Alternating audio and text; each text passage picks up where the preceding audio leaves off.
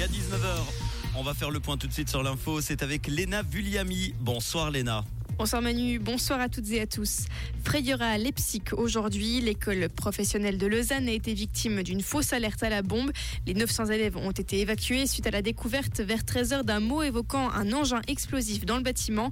Les forces de l'ordre n'ayant rien découvert de suspect, le dispositif policier a été levé peu avant 16h.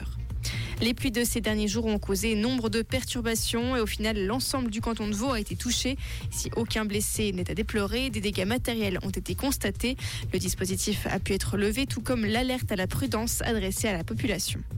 Emmanuel et Brigitte Macron sont en visite d'État en Suisse. Le président français et son épouse ont été accueillis par euh, Alain Berset. Avant les discours, le couple présidentiel s'est soumis aux exigences protocolaires d'une visite d'État sur la place fédérale à Berne avec un long bain de foule.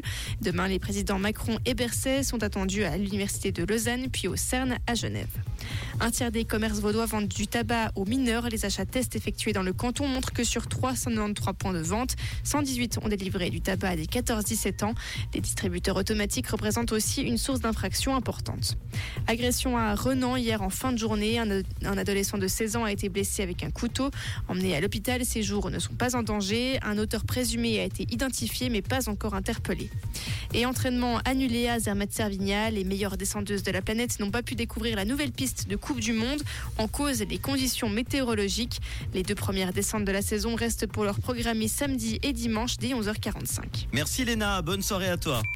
Comprendre ce qui se passe en Suisse romande et dans le monde, c'est aussi sur Rouge.